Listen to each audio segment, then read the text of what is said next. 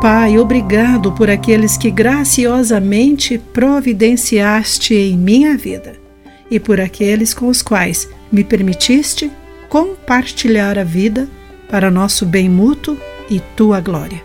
Olá, amigo do Pão Diário, bem-vindo à nossa mensagem do dia. Hoje vou ler o texto de Arthur Jackson com o título Juntos Vencemos.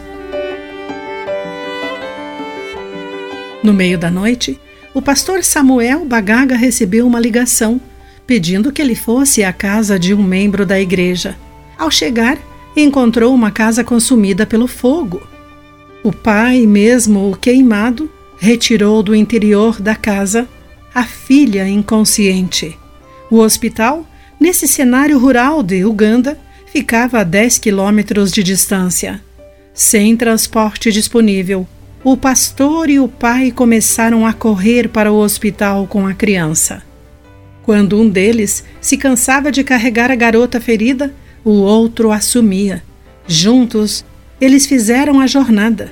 O pai e a filha foram tratados e recuperaram-se totalmente. Em Êxodo 17, entre os versículos 8 e 13, o Senhor orquestrou uma grande vitória que incluía os esforços de Josué, que liderou os combatentes no campo de batalha, e Moisés, que manteve as mãos levantadas enquanto segurava a vara de Deus.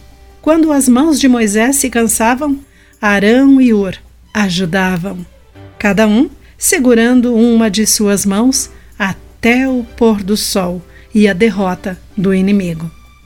O valor da interdependência nunca pode ser subestimado. Deus, em sua bondade, providencia graciosamente as pessoas como seus agentes para o bem mútuo.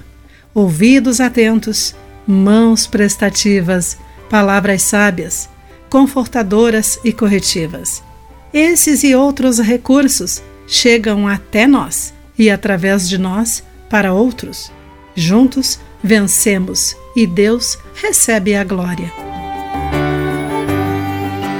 Querido amigo, em que momentos da sua vida você se beneficiou do apoio de outras pessoas?